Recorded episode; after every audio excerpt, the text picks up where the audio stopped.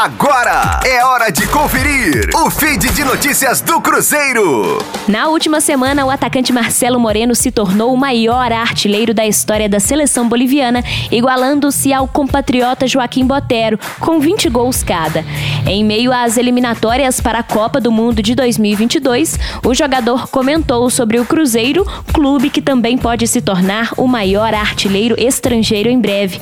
É que Marcelo Moreno tem 48 gols marcados pela Raposa, dois a menos que o atual artilheiro estrangeiro do Cruzeiro, Arrascaeta, hoje no Flamengo. Bom, jogos não vão faltar para Marcelo Moreno conquistar o posto ainda nesta temporada.